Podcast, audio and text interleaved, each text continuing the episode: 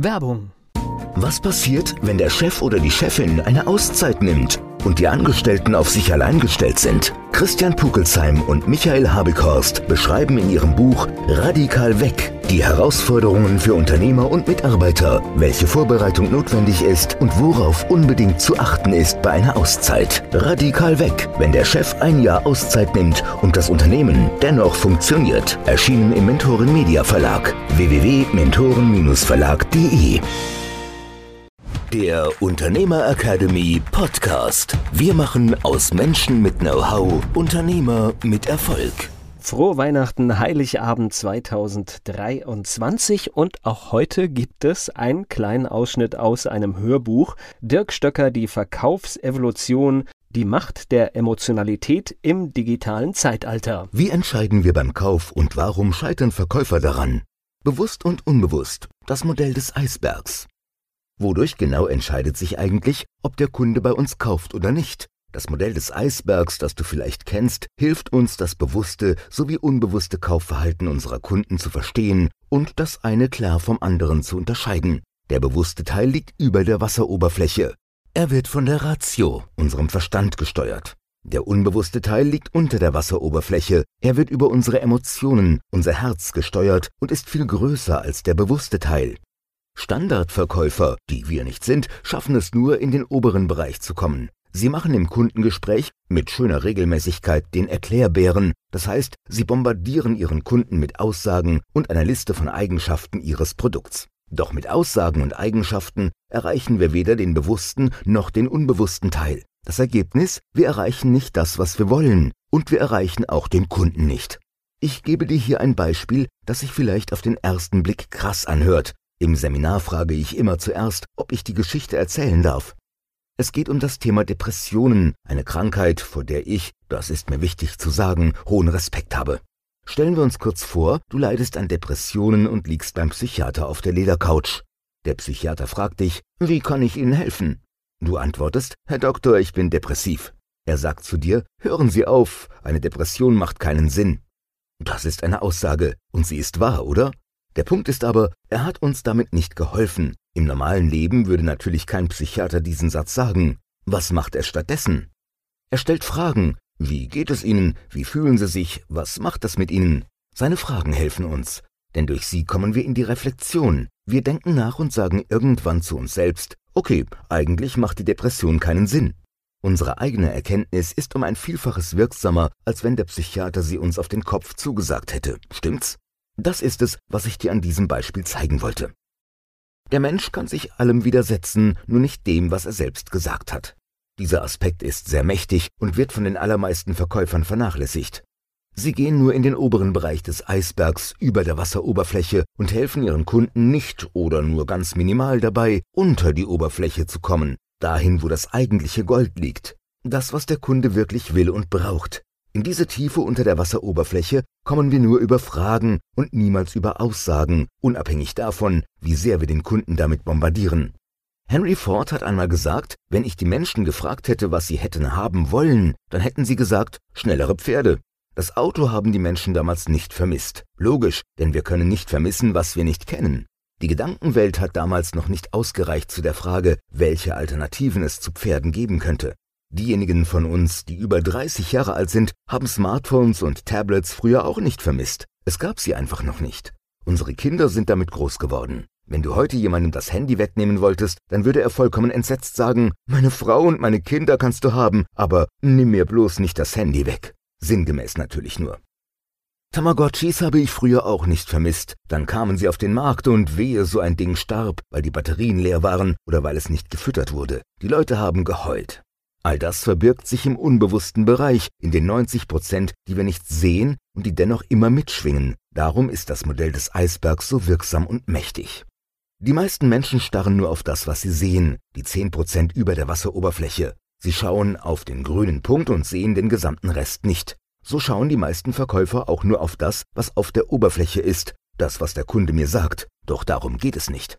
Ein Kellner, der nur auf die Oberfläche schaut, antwortet mir auf die Frage, warum kommen die Leute zu dir ins Restaurant? Weil sie Hunger haben. Woher weißt du das? Na, die bestellen alle was zu essen. Pure Oberfläche. Ins Restaurant geht ein Mensch, weil er ein Erlebnis haben will, und nebenbei zu essen und satt zu werden, das wäre auch ganz schön. Wie du den unbewussten Bedarf ermittelst. In Unternehmen mit 100 bis 10.000 Mitarbeitern zeigt sich mir als Berater immer das gleiche Problem. Als Fremdgeschäftsführer kannst du dich, wenn du Ängste, Sorgen oder Nöte hast, nicht mit den Gesellschaftern auf der Ebene über dir austauschen. Es besteht die Gefahr, dass die direkt denken, du hättest das Unternehmen nicht im Griff. Du kannst dich aber auch nicht mit den Leuten auf der Ebene unter dir austauschen, denn sonst fragen die sich, weiß der Chef überhaupt, wo es lang geht? Auch im privaten Bereich, in sportlichen oder schulischen Verbänden und Vereinen findest du niemanden, mit dem du dich über das, was dich wirklich bewegt, austauschen kannst. It's lonely at the top. Solche Sprüche rühren genau daher. Ich stelle immer wieder fest, Menschen, die auf der Ebene eines Geschäftsführers, Fremdgeschäftsführers oder Inhabers arbeiten, verspüren eine große Sehnsucht nach Austausch. Doch diese Sehnsucht ist ihnen nicht bewusst. Sie ist, wie so vieles, unter der Oberfläche verborgen. Und wir sagen dann allzu schnell, gibt es nicht oder es ist, wie es ist. Selbst kommen wir auch nicht daran. Es braucht eine andere Person, einen Spiegel, der uns bei der Reflexion hilft, so wie es mein Freund Michael bei mir tut.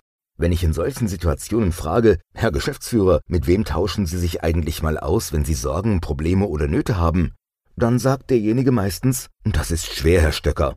Ist so etwas denn sinnvoll, frage ich weiter. Na klar, ich muss das ja auch mal durchreflektieren, lautet die Antwort. Mal angenommen, da gäbe es etwas, einen Rahmen, in dem Sie sich auf Augenhöhe austauschen und sicher sein könnten, dass keine Information aus dem Raum hinausgeht und es Ihnen gleichzeitig weiterhilft, wäre das interessant für Sie? Die Begeisterung daraufhin ist jedes Mal förmlich spürbar. Aus dem Grund biete ich den Unternehmern, für die ich tätig bin, unsere Beiratsmandate an.